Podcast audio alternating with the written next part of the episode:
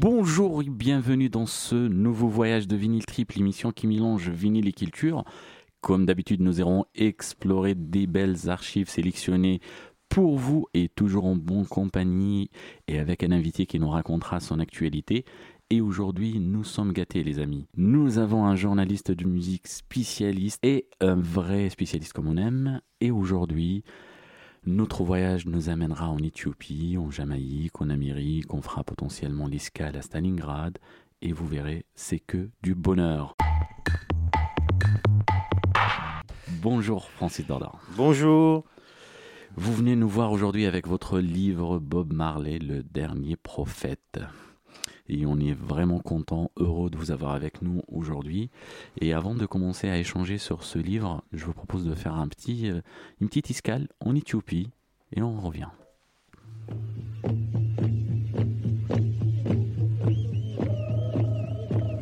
Si nous voulons faire Mélanésia 2000, c'est pour que les gosses sachent qu'il y a une culture dans ce pays. C'est pour que nos amis européens qui sont là sachent aussi que nous sommes des hommes. Nous sommes des hommes ayant une culture et cette culture, il faut la montrer. Si on ne la montre pas, on pense qu'on n'existe pas.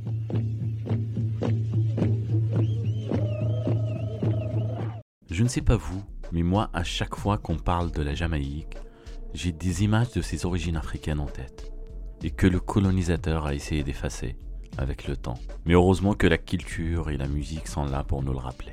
Et comme aujourd'hui nous allons parler avec notre invité sur Bob Marley, sa carrière, son parcours, son histoire, et aussi j'aime faire des liens astérés par les cheveux dans cette émission, j'ai fait un tour dans ma cave pour chercher un disque africain. Un disque plus précisément éthiopien, une fois n'est pas coutume, c'est un 45 tours des années 60, sorti sur le fameux label Ama Records en 69 et pressé en Inde.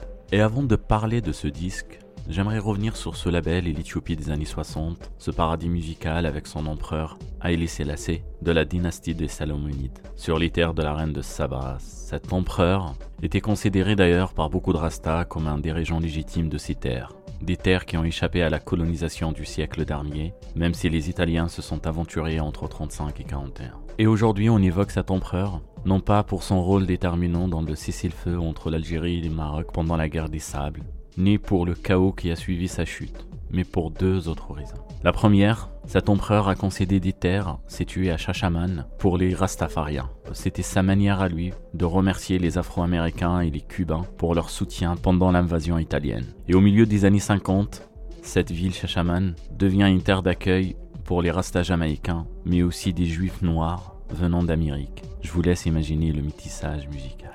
La deuxième raison pour laquelle j'évoque cet homme aujourd'hui, c'est son décret de 1948 par lequel il confiait la production, l'importation du disque à l'association Amour de la Patrie. Et l'État prend le monopole sur l'industrie du disque. Et ce label, Amha Records, fut le premier à braver cette interdiction et ce monopole. Dans une époque où les Asmari se baladent entre les bars avec leur misanko, un instrument avant, leur verbe fort, leur grande capacité d'improvisation pour divertir la population. Les disquaires se font rares, comme à Addis Abeba, où on retrouve le central tenu par une italienne face au Trianon Bar. Et ce bar existe à ce jour d'ailleurs. Amha Achite, le fondateur de ce label, après une première aventure dans l'import et la distribution du disque, principalement du rock américain, il s'est posé la question sur la musique éthiopienne, sur la scène éthiopienne. Et à partir de là, il lance l'aventure Amha Records en 69.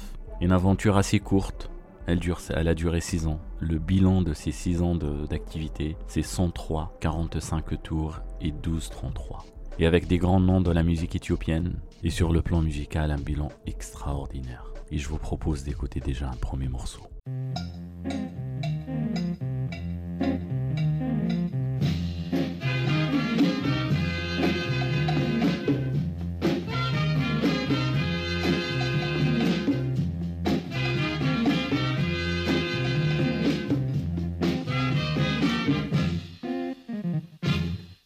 እንደርጎ የነጡት ግጥም ያሉት ጥርስሽ ከሩቅ ይስባሉ ኮብላላ አይኖችሽ እረዳሌ ባትሽ ሳንቃ ነው ደረትሽ መልክሽ ጸገነት ሰው በቁም ገዳይነሽ መልክሽ ጸገነት ሰው በቁም ገዳይነሽ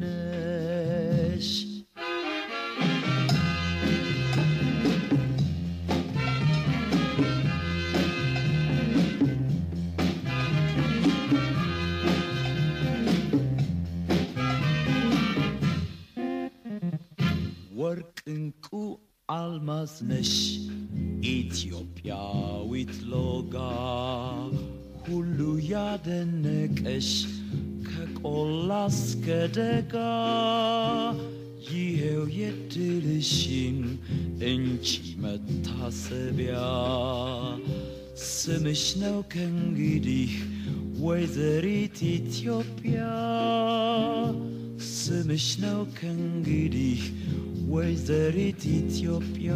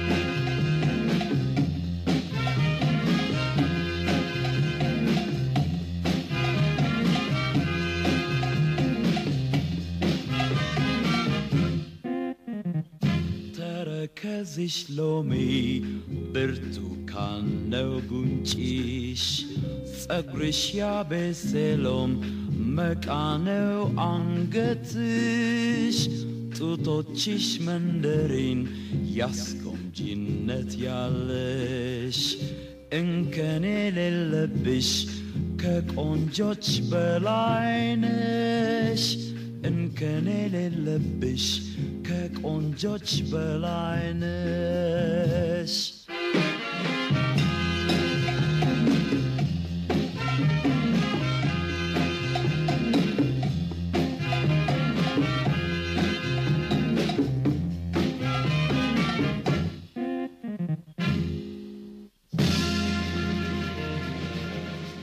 morceau qu'on vient d'écouter, chanté par un homme qui s'appelle Girma Beine. C'est un artiste éthiopien, chanteur de l'éthio jazz. Il commence sa carrière début des années 60 avec Rasbond comme pianiste. Il fait des arrangements pour son ami Alim Chete et avec lui il fonda l'orchestre Alim Germa Bond en 1969. Quelques années plus tard, plus précisément le 12 septembre 1974, c'est la chute de l'empereur. Dans la foulée, c'est le grec qui prend le pouvoir, le gouvernement provisoire de l'Éthiopie socialiste, avec une tendance marxiste. Le couvre-feu est appliqué pendant 18 ans. La vie nocturne est quasi inexistante, à l'exception du Hilton et quelques grands hôtels réservés aux expatriés et aux diplomates. Beaucoup d'Éthiopiens se sont exilés et notre fameux label ferme ses portes en 1975 et Germa Biine attend le début des années 80 et après une tournée aux États-Unis qui a duré 8 mois, il décide de s'installer là-bas. Son pays d'origine sombre dans le noir, dans une guerre civile, et lui commence sa traversée du désert. Il perd sa femme, il enchaîne les petits boulots pour s'occuper de sa petite fille, et on ne le voit plus sur la scène. Son nom réapparaît à nouveau dans le volume 22 de la collection éthiopique, édité par le label Buda. Et pour la petite histoire, cette collection contient aujourd'hui 30 albums, nés suite à l'acquisition des droits de Amara Records, ainsi que Kaifa Records par Francis Falsetto et Gilles Fréchot, de Buda Musique. Et si aujourd'hui on fait l'exception dans Vinyl Trip et parler d'un artiste toujours en vie, c'est parce que Guirma Béiné, au-delà d'être un artiste exceptionnel, un groove remarquable, mais c'est aussi une histoire et un destin hors du commun. 30 ans après sa disparition des scènes, il reprend il y a quelques années le contact avec un producteur français et spécialiste de la musique éthiopienne, c'est encore Francis Falsetto, pour lui trouver un groupe jeune et pour revenir sur scène.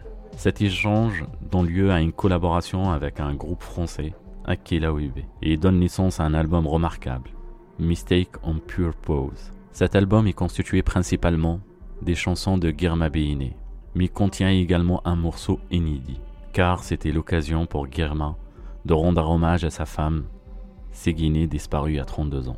Dans cette chanson, il raconte qu'il dort toujours avec sa photo et avec la fierté de l'homme éthiopien il termine cette chanson en disant si je raconte ce secret, ce n'est pas pour attirer l'empathie, mais parce que je peux plus vivre avec ce secret. Quelle belle preuve d'amour. Comme d'habitude, la musique et le cinéma sont liés. Il est important de souligner l'impact d'un film dans l'engouement qu'on retrouve aujourd'hui pour le groove éthiopien. Ce film, c'est Broken Flowers de Jim Jarmusch, sorti en 2005. Et bien sûr, une analyse de la bio sera proposée par la talentueuse Emmanuelle.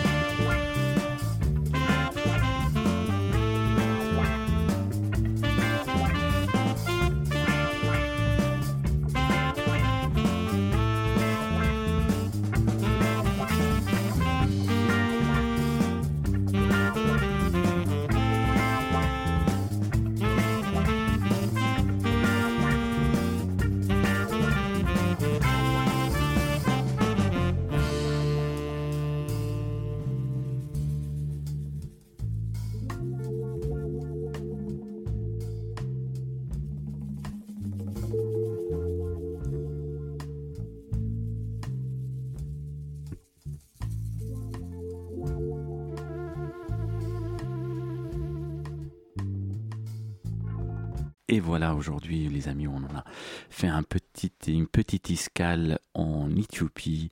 Ça fait plaisir d'entendre toutes ces sonorités-là.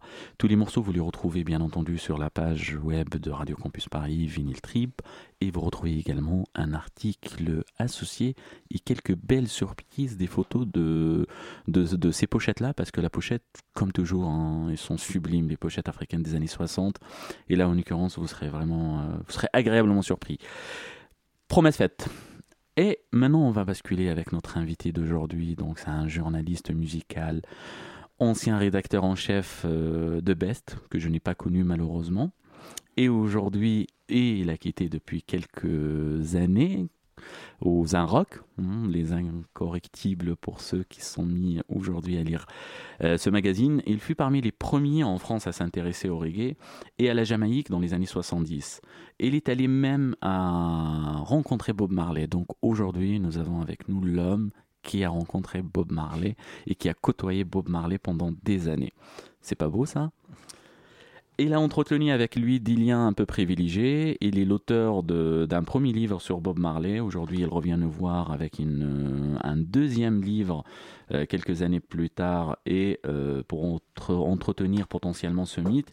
Et peut-être qu'on saura aujourd'hui si on aura la trilogie ou pas. Hmm. Rebonjour Francis. Bonjour. Alors, pour commencer euh, cette interview, moi j'aimerais bien, si vous le permettez, lire deux phrases. La première, elle est de vous. La deuxième, de Rebecca Monzoni. Lorsqu'on exerce ce métier, interviewer des artistes, il y, a des situations que l'on redoute. Cette phrase, euh, elle sort d'un article que vous avez rédigé sur une rencontre. Et bien moi, aujourd'hui, interviewer un artiste, un journaliste spécialisé comme vous, c'est une des situations que j'appréhende beaucoup. Je lis vos articles depuis 10 ans. Ouais. La deuxième phrase, elle est de Rebecca Manzoni autour de votre livre. Elle décrit ce livre comme un enfant issu d'un mariage entre Mishka Assayas et Pierre Aski. Bon. Je, je- Un commentaire peut-être Non, non, je, je, je, je situe pas très bien le, le, le- enfin bon, la, l'hybridation. euh, je pense que c'était un compliment, donc je, je, le- Je pense que ça l'est. hein. je le- je le prends comme ça, c'est le principal. Voilà. Bon, c'est le plus, c'est le plus important. Encore une fois, merci d'être avec nous. On va attaquer euh, avec euh, ce beau livre que, que j'ai entre les mains. Et ma première question est une question de format et non pas de fond. Mhm. Moi, je trouve que c'était un beau livre et je m'attendais, enfin, en lisant le livre, je m'attendais à un livre qui est dans un format beau livre, même s'il y a énormément de choses, et je vais aller directement sur la page que moi m'a beaucoup, beaucoup, beaucoup marqué. Hop, c'est la page 164. On voit une belle euh, photo de, de- de Bob Marley. Et je me dis, si j'ai vu ce livre-là en, en beau livre avec euh, les photos et tous les textes, parce que les textes sont d'une profondeur exceptionnelle, ça m'aurait encore donné envie plus. Est-ce que c'était un choix ou c'était juste Ah, le vous parlez format, de. le format, le choix de Ah, le- format alors là je, je, là, je suis obligé de sortir un joker parce que, en Mm. l'occurrence, là, c'est une, euh, ce livre donc euh, appartient à une, euh, collection euh, dont le graphisme, la, le format, enfin l'habillage est, déjà euh, avait déjà été fait, était déjà euh, arrêté. Donc euh, voilà, ça, ça s'inscrit dans une collection. Il n'y avait pas raison, si vous voulez, d'en faire une exception.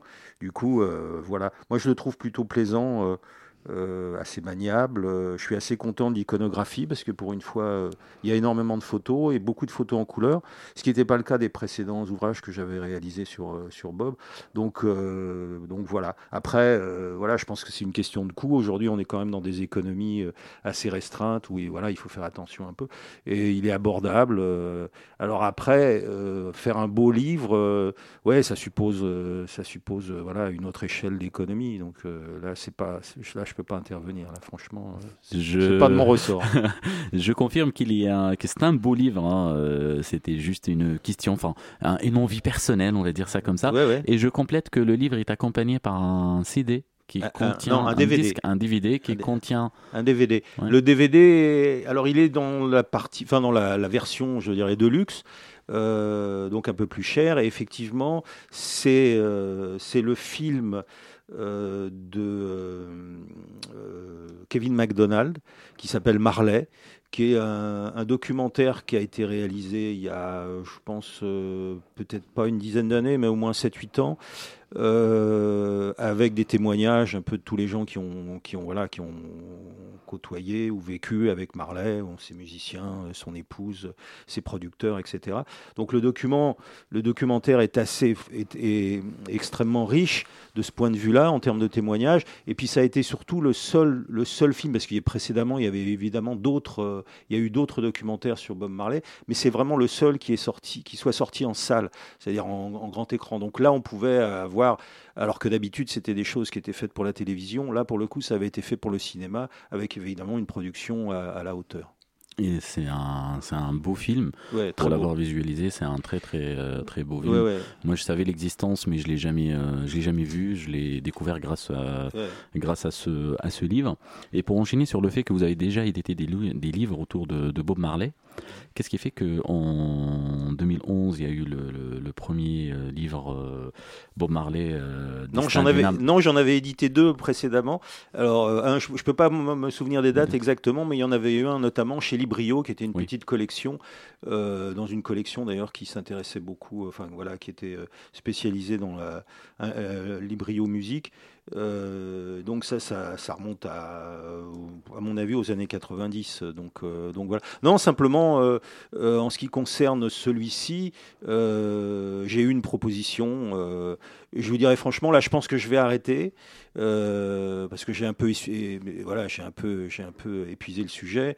mais bon, voilà, ça tombait bien. Je me disais que peut-être, c'est surtout aussi la, la conscience de, m'apercevoir que euh, de génération en génération, finalement, Bob Marley est toujours là, est toujours présent. Euh, euh, il est une figure incontournable. Quel que soit l'âge et quel que soit le pays, la région, l'origine, la religion. Je suis, toujours assez frappé par ce phénomène et euh, c'est toujours une manière voilà, de, rappeler aussi ce phénomène assez, assez finalement assez rare aujourd'hui, d'une forme d'universalité euh, dans un monde qui aurait tendance aujourd'hui plutôt à la division et au séparatisme et au communautarisme, enfin des, toutes ces choses horribles.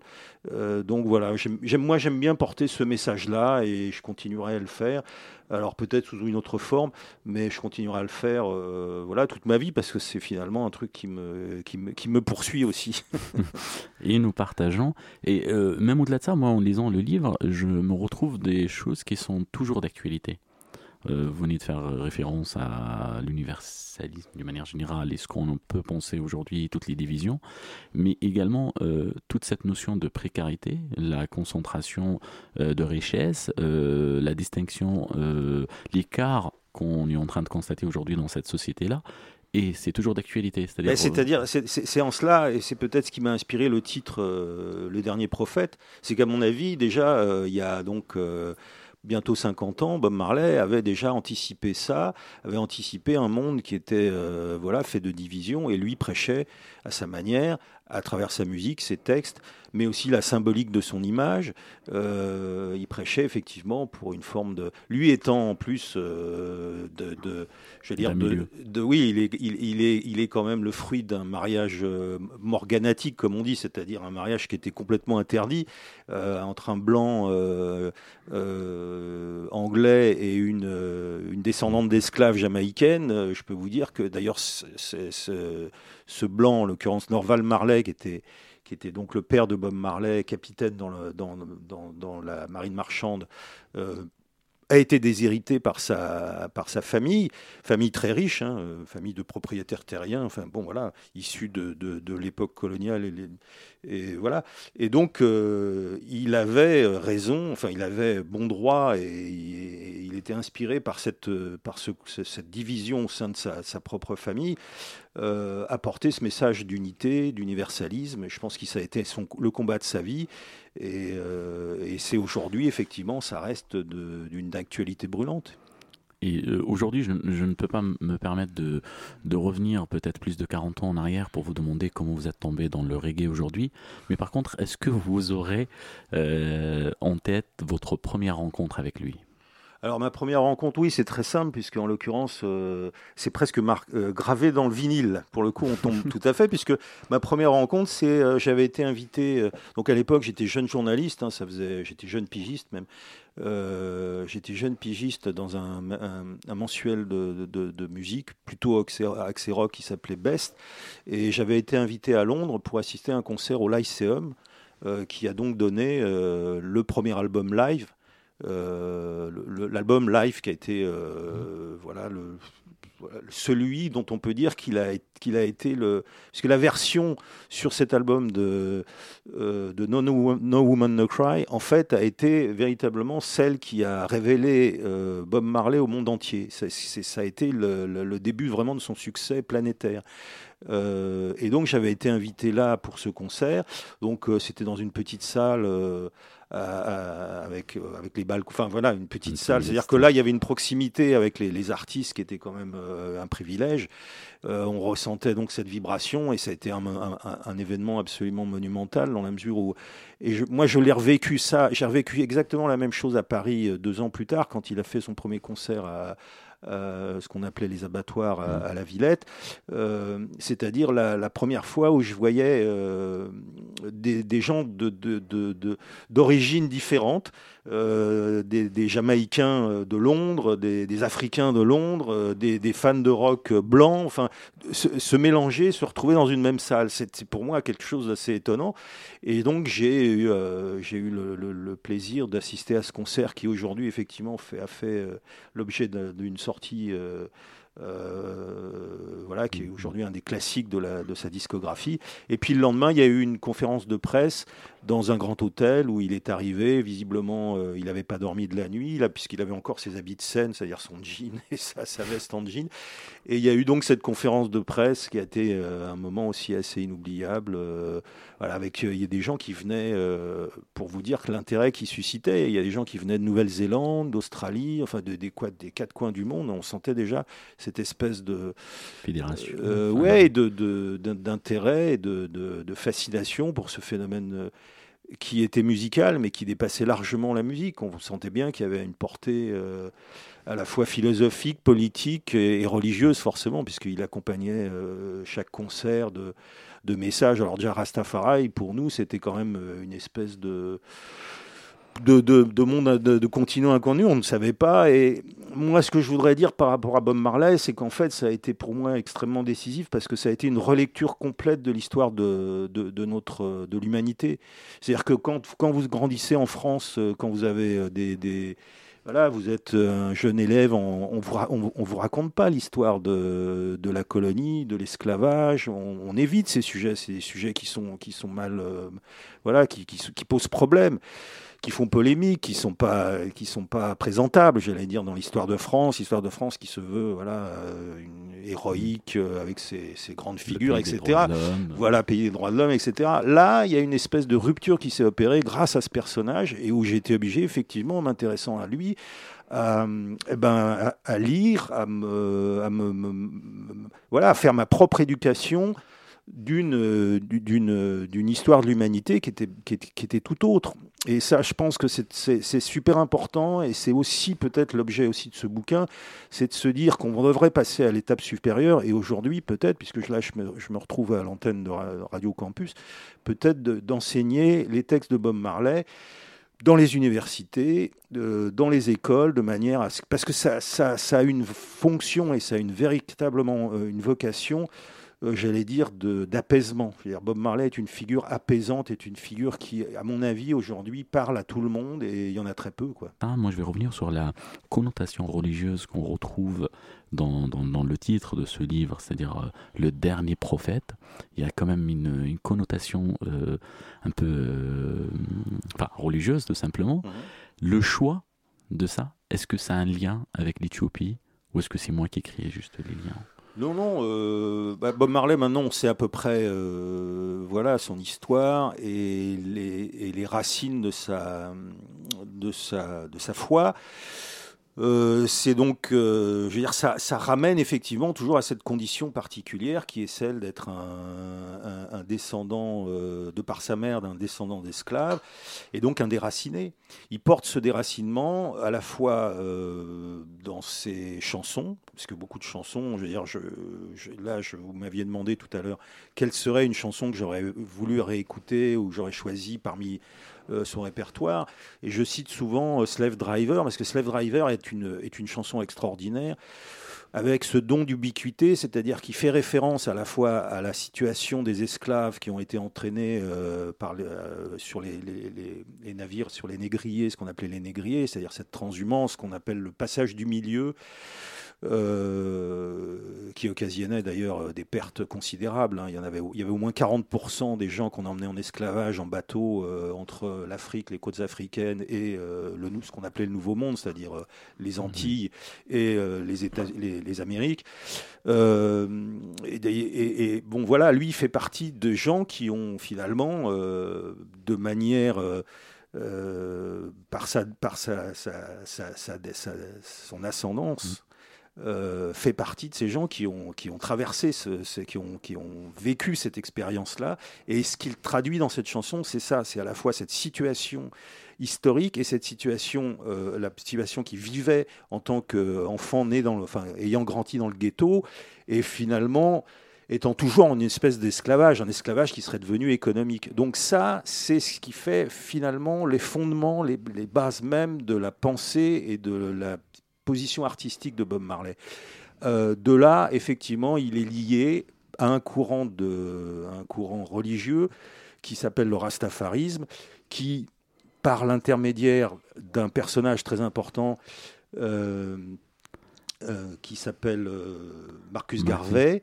Marcus Garvey a été celui qui a révélé la présence, à travers la présence de, enfin, à, travers le, le, sacre de l'empereur d'Éthiopie, euh, Haïlé Sélassié, voilà, on a fait une espèce de, figure christique vers lequel les Jamaïcains, les, peuples, la diaspora africaine emmenée, enfin voilà, euh, devaient se retourner. Et ça a été voilà le début d'un foyer euh, à la fois culturel et, euh, et euh, religieux qui a amené une religion que, dont Bob Marley est devenu une espèce de prophète. D'où aussi ce titre, voilà. Mais ça a aussi une implication par rapport, encore une fois, à ce dont on parlait tout à l'heure, mmh. sur la situation euh, actuelle, sur les rapports entre les, les, populations, entre les cultures. Donc voilà, c'est un peu ça. Moi, je me permets juste de revenir sur le fait qu'il a grandi dans un ghetto. Il a toujours assumé ça, il a toujours revendiqué ça. Et en parallèle, en fait, euh, c'est quelqu'un qui a voyagé dans le monde. On parlera peut-être plus tard sur sa traversée de désert, parce que je découvre à travers vos écrits qu'il a vécu aux États-Unis à une période euh, assez complexe. Euh, il travaillait en usine. Il travaillait en usine. Il travaillait en usine. Il a travaillé chez Chrysler. Il a travaillé dans différents trucs. Oui, oui, c'était un, ouvrier. Enfin voilà, il a vécu ça. Bah, on va commencer déjà par écouter déjà un premier morceau.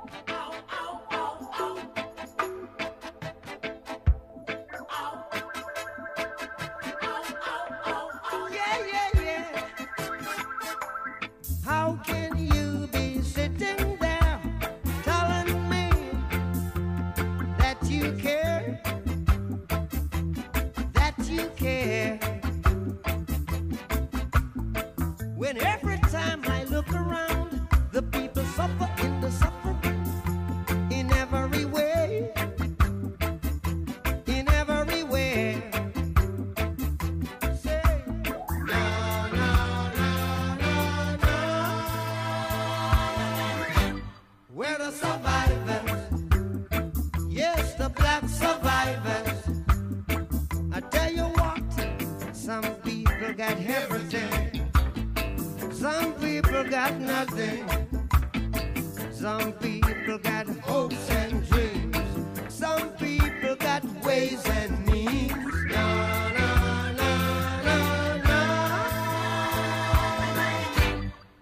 Survivors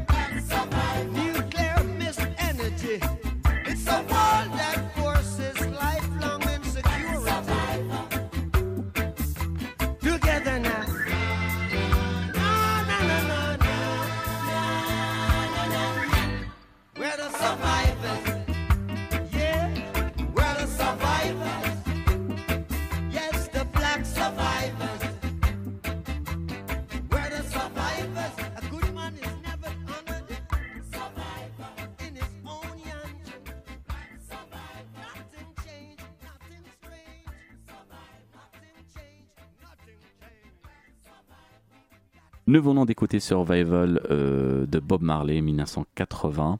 Cet album, je l'ai choisi euh, moi-même parce que c'est un morceau que, j'écoutais petit, que je comprenais pas le texte, que je comprenais ni ce que ça veut dire, ni pourquoi. Et un jour, je tombe sur un article d'un monsieur, un Ivoirien, qui écrit L'hymne des Africains devrait être Survival. Donc je commence à m'intéresser, à, creuser, à vouloir comprendre ce qu'il y a autour de, de ce morceau-là. Pour le bonheur de vos oreilles, on va enchaîner avec un deuxième morceau, toujours de Bob Marley.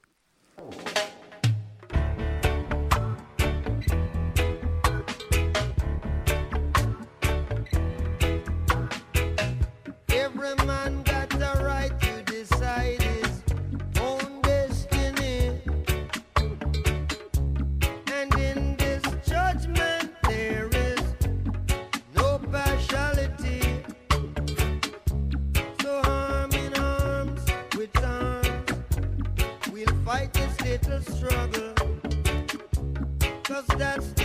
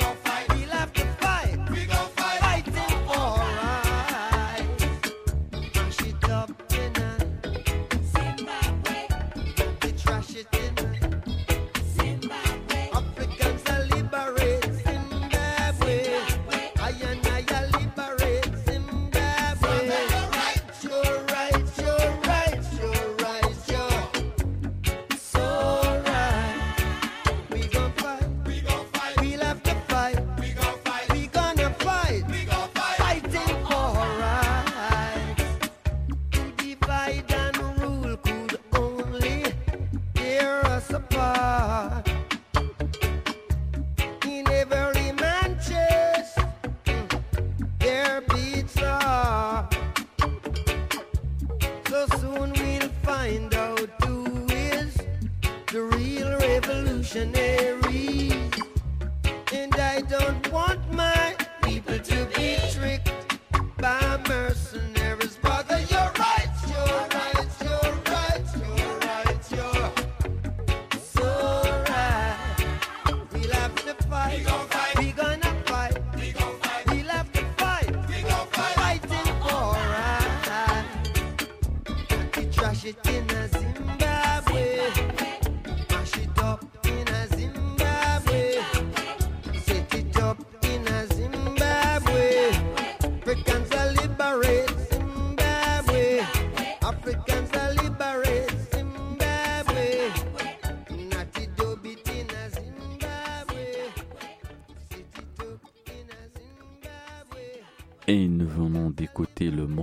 qui a permis à Bob Marley d'être invité à la fête de l'indépendance de Zimbabwe. Francis Dardor, que pensez-vous de ce morceau-là?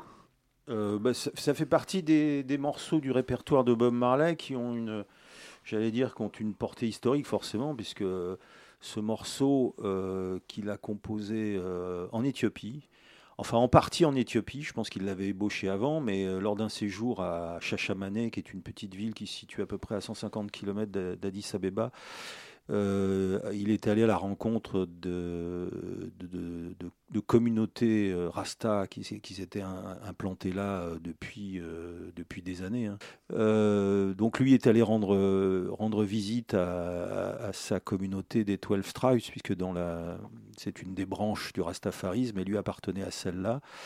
Et donc dans le campant, dans le quartier général des, des des, des, 12 Tribes, il a, lors d'une soirée, il a ébauché cette chanson et il demandait aux uns et aux autres s'ils avaient des idées. De, voilà. Euh, à l'époque, on était effectivement au, point fort, au point culminant de la lutte libération euh, des, ben voilà, des, des, Africains euh, du du Zimbabwe, qui était l'ancienne Rhodésie, et donc qui essayait de, de, se défaire du joug colonial euh, qui existait depuis, depuis quelques 200 ans.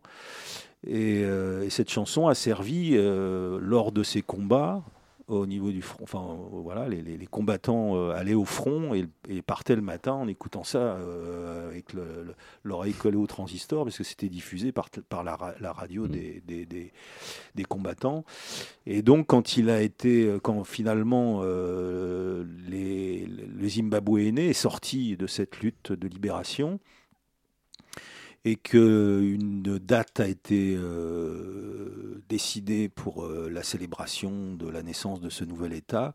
Bob Marley a été invité et il est venu avec les Wellers. Il a lui-même affrété, euh, donc il a payé tout le, transport du matériel, etc. Il a lui-même affrété l'avion et il est arrivé à, l'ancienne Salisbury, qui s'appelait désormais Harare, pour donner un concert lors de cette, fête de de, voilà, célébration de l'indépendance de, de, cet État. Et donc, euh, voilà, ça, ça s'inscrit dans, dans, cette, euh, dans cette période, dans cette séquence historique, et ça fait de, ce morceau quelque chose qui, avec d'autres, hein, c'est pas le seul, mais qui, effectivement, à mon avis, ont une portée euh, au-delà de, la simple. du, du simple contexte musical ont une vraie portée historique. Avec un engagement politique qui, euh, qui est derrière, naturellement. Ben, il fait partie de. Voilà, Bob Marley a été euh, un panafricaniste, puisque là, en l'occurrence, on parle de l'album Survival, mais l'album Survival a cette particularité de montrer euh, sur une pochette, sur la pochette, donc là, effectivement, c'est beaucoup plus parlant quand on a l'album vinyle original, sur un fond qu'il avait repris d'un bateau négrier, puisque là on en revient toujours à cette histoire de, transhumance euh, due à l'esclavage, euh, il avait euh, inscrit tous les, le, le, pavois avec les 50 ou 51 États africains en signe voilà, de une espèce de déclaration d'amour pour ce continent dont il était issu, dont il réclamait. Euh, voilà, c'est la, portée, la, part africaine de Marley l'avait emporté largement sur sa part européenne. Euh, et, euh, et, il en a fait effectivement une ligne de conduite, une, un axe de pensée et de création. Et ça, je pense que c'est bon, c'est aujourd'hui reconnu. Euh, mais il faut savoir un peu dans quel contexte. Alors le seul drapeau qui manque à ce pavois sur la pochette, c'est celui de l'Afrique du Sud. Parce que l'Afrique du Sud était encore à l'époque euh, bah, le pays de l'apartheid. Et euh, Mandela était encore en prison, et, donc le combat continuait. Et, il a, et, alors en Jamaïque, à l'époque, il y avait des gens comme Hugh Mandel, des chanteurs évidemment moins, euh, moins rayonné que Bob Marley, mais qui chantait euh, In 1983 euh, Africa will be free, et ils pensaient tous effectivement que la, l'Afrique du Sud serait libérée avant 1983, parce que ça faisait aussi. C'est des gens qui marchent aussi, qui fonctionnent beaucoup avec, le, avec les prophéties, donc ils mmh. pensent, voilà, pour eux c'était une prophétie qui allait forcément se réaliser. Alors elle s'est réalisée beaucoup plus tard avec la libération de Mandela et l'arrivée de, de, bah, de, de, de, du nouvel, du nouvel, de la nouvelle Afrique du Sud. Qu'on a connue. Et euh, moi, je me permets juste de revenir sur, euh, sur l'Éthiopie encore une fois, parce que vous étiez, vous avez visité et, euh, et vous avez regardé de près. Est-ce que vous avez rencontré des gens qui ont fait des retours euh, influencés par cette démarche de Bob Marley ou euh, avec leur, leur approche religieuse? Parce que qu'on le souhaite ou pas, il y a l'aspect biblique de la chose. Est-ce que dans vos rencontres sur place pour la production de ce livre ou dans le parcours, parce qu'aujourd'hui on parle d'un livre, mais derrière ce livre-là, il y a plus de 40 ans de travail autour de, Bob Marley en tant que, comme personnage.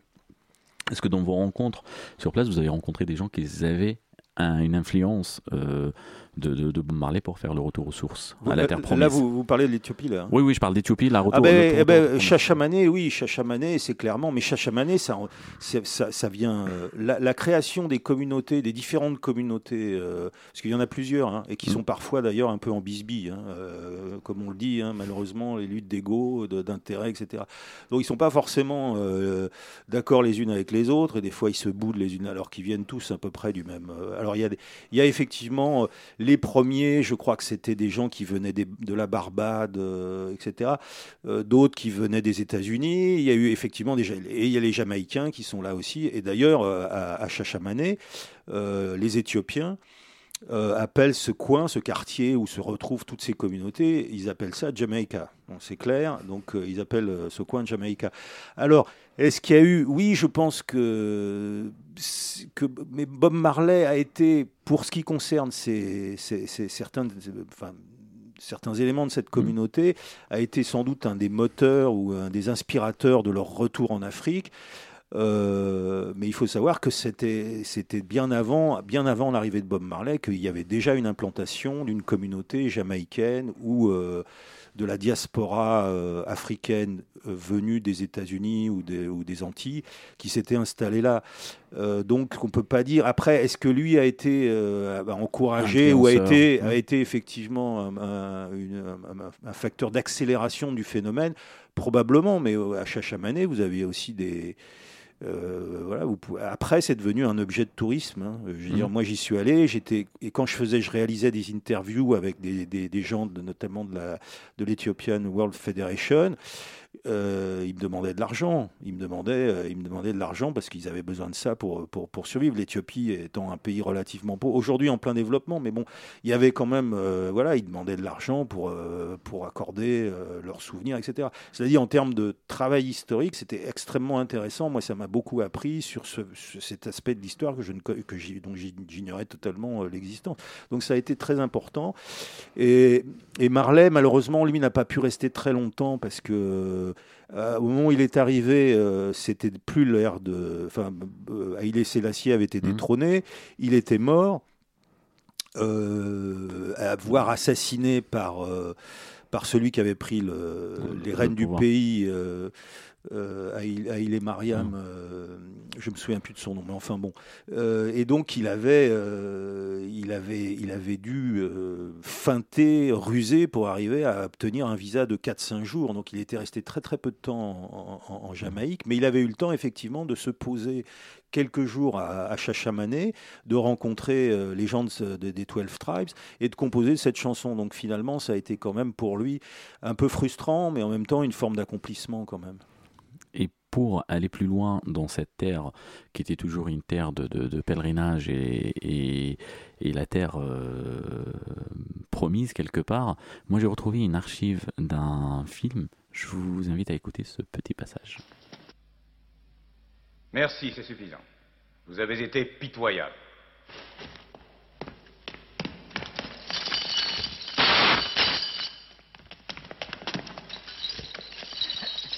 Nous avons souffert des persécutions à la Mecque. Mahomet nous a dit allez en Abyssinie, terre d'un roi juste, où tout homme est libre de sa pensée. Ce qu'ils appellent persécution n'était que punition bien méritée. Leur insu... Il nous a envoyés parce qu'au fond de ton cœur, ton Dieu nous protégera tous. Parler avec Ce petit, passe, ce petit extrait est issu du film Risala de Mustafa Lakad, où il raconte euh, une autre histoire religieuse de certains religieux qui ont été envoyés en Éthiopie. Dans ce film, on l'appelle l'Abacha, et euh, pour demander de l'aide et se réfugier dans cette terre-là. après tout ce discours autour des valeurs et des convictions et autres, moi j'aimerais revenir sur quelque chose et je ne sais pas si vous avez un avis tranché là-dessus ou pas d'ailleurs, c'est la notion des, produits dérivés aujourd'hui et toute l'entreprise Marley quelque part. Moi, ça me triste de voir des gens. Enfin, je suis à la fois heureux en voyant euh, Bob Marley euh, sur les t-shirts comme un Che de retour, mais ça me triste aussi toute cette économie qui ne correspond pas aux valeurs que Bob Marley prenait à l'époque.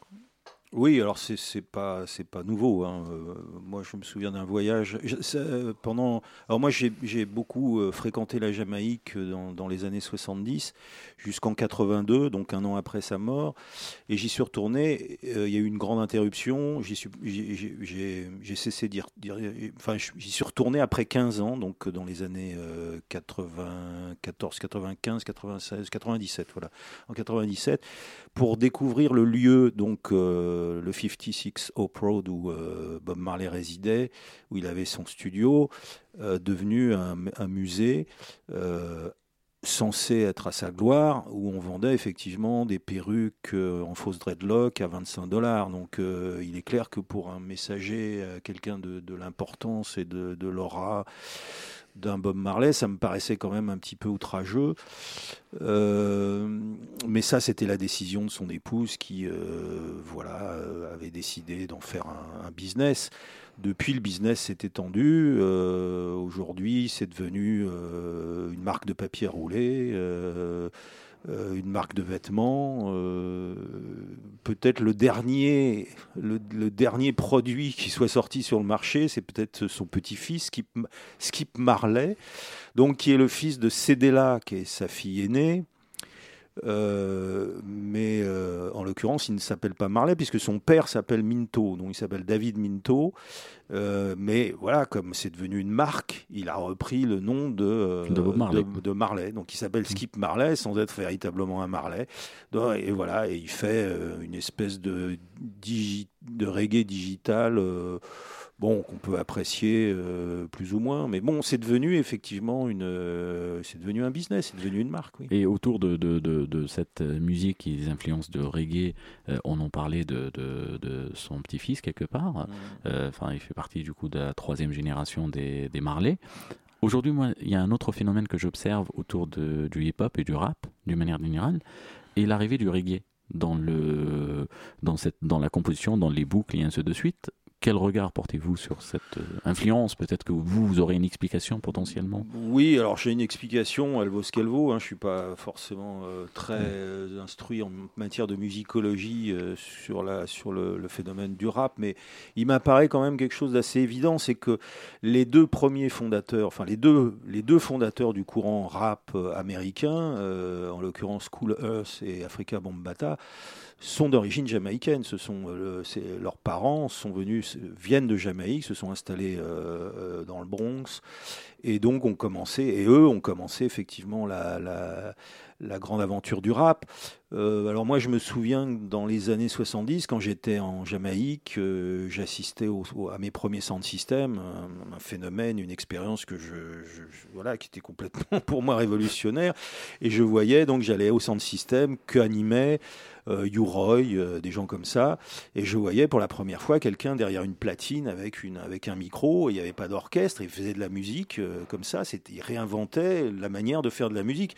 Après, on a bien vu que cette technique-là est devenue effectivement la base même du rap. Donc je dirais qu'aujourd'hui, le fait qu'il y ait une réintroduction du reggae dans, dans, la communauté, enfin dans la sphère du rap, du hip-hop, me paraît un juste retour des choses. Voilà les amis, je vous ai promis qu'on sera gâtés aujourd'hui en anecdotes, en histoire et en détail, en analyse. Et on a eu, a eu un bon paquet qui vont de Zimbabwe à l'Éthiopie, au Jamaïque, aux États-Unis. Il nous reste une dernière chronique. Ça s'appelle chez nous les 5 Q, tout simplement pour les 5 questions. Ce sont des mots que je vous annonce. À vous de réagir ou pas, à vous de dire ce que vous avez envie de dire ou pas. Carte blanche sur ces mots-là. Ils peuvent être euh, comme ça des mots dans, dans la nature. Et je commence par un premier potentiellement très ancien dans vos mémos, dans votre, euh, dans votre histoire, le Bijaya Club. Euh, Club? Ouais.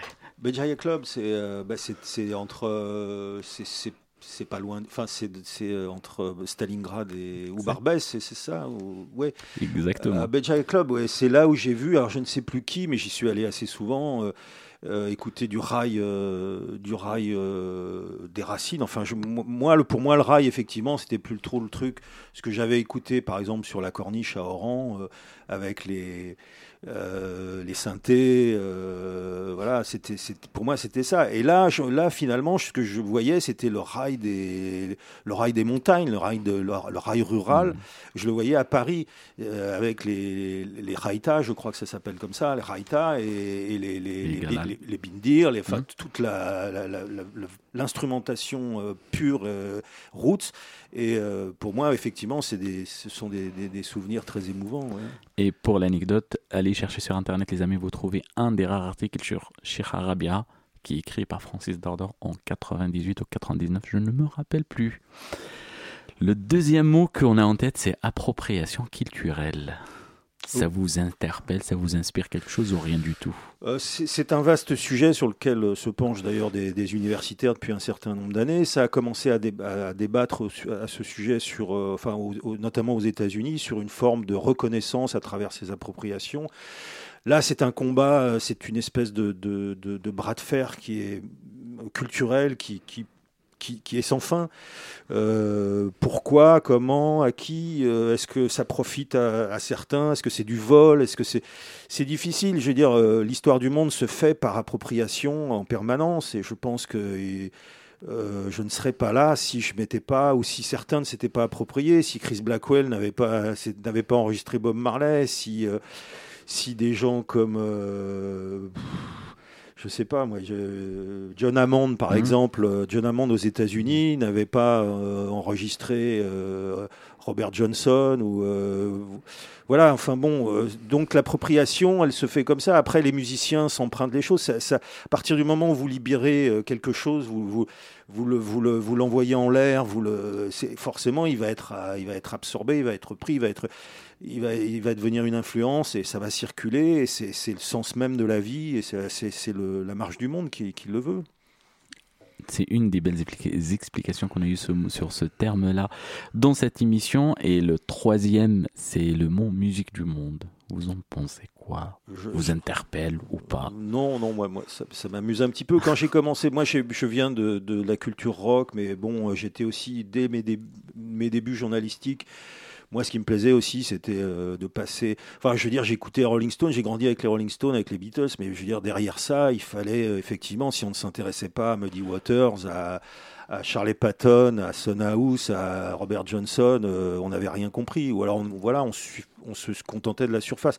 Moi, je suis quelqu'un de curieux.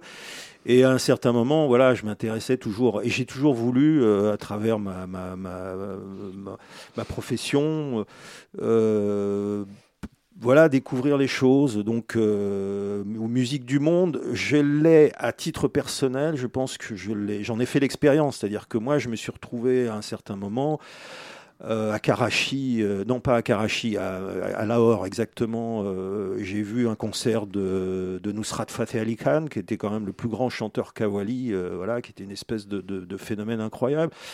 J'ai pu aller visiter euh, Ali Farka Touré euh, chez lui à Nia- à Niafunké dans le nord du dans le nord du Mali, une zone qui est aujourd'hui totalement interdite. Je, suis allé voir euh, Césaria Evora chez elle à, Mindelo au Cap Vert. J'ai pu, euh, avant que ça devienne un phénomène mondial, j'ai pu rencontrer les, les gens du Buena Vista Social Club à, à- la Havane. Donc, la musique du monde, pour moi, c'est à titre personnel, c'est plutôt une, expérience vécue, une expérience physique, une expérience géographique. Et, alors, je dis, euh, je dis merci à ceux qui m'ont permis ça, mais, mais je, effectivement, j'ai eu de la chance. Mais pour moi, voilà, ça fait partie de ma vie et, et ça continue d'ailleurs. Et nous, ça nous fait plaisir d'entendre ça. Moi, sur ces belles paroles, je vous remercie pour votre écoute. Je remercie Margot à la prod et à la réalisation. Je vous remercie, Monsieur Dordor, pour votre venue Merci à vous, merci à vous. Et je vous laisse le choix du dernier morceau. Alors j'ai choisi euh, comme morceau finalement celui avec lequel j'ai basculé dans cet univers qui a été celui du reggae, de la Jamaïque, du, Rafasta, du Rastafarisme, de, voilà, de, de l'Afrique aussi, parce que ça a été pour moi, la, la Jamaïque et finalement a été pour moi la porte de l'Afrique. J'ai fait le, voyage à l'envers, mais ça a été le cas. Et donc, et, donc ce morceau est à mon avis assez pertinent, parce qu'il s'agit de Slave Driver.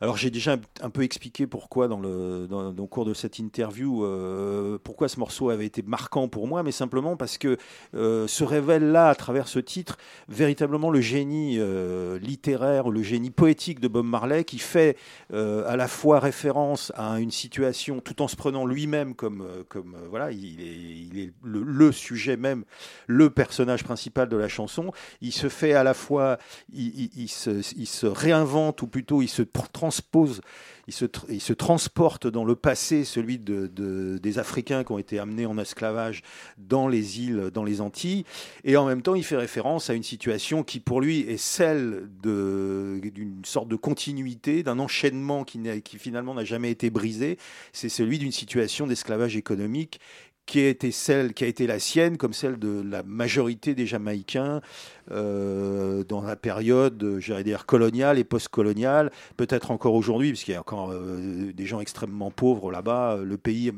s'est développé, mais malgré tout, bon, la situation pour beaucoup est encore extrêmement précaire. Donc cette chanson, à mon avis, elle est révélatrice, elle est symbolique, et elle me parle à titre personnel, parce que le jour où j'ai écouté ça, je me suis dit, il y a une forme de folie là-dedans, et une folie qui finalement aussi guérit.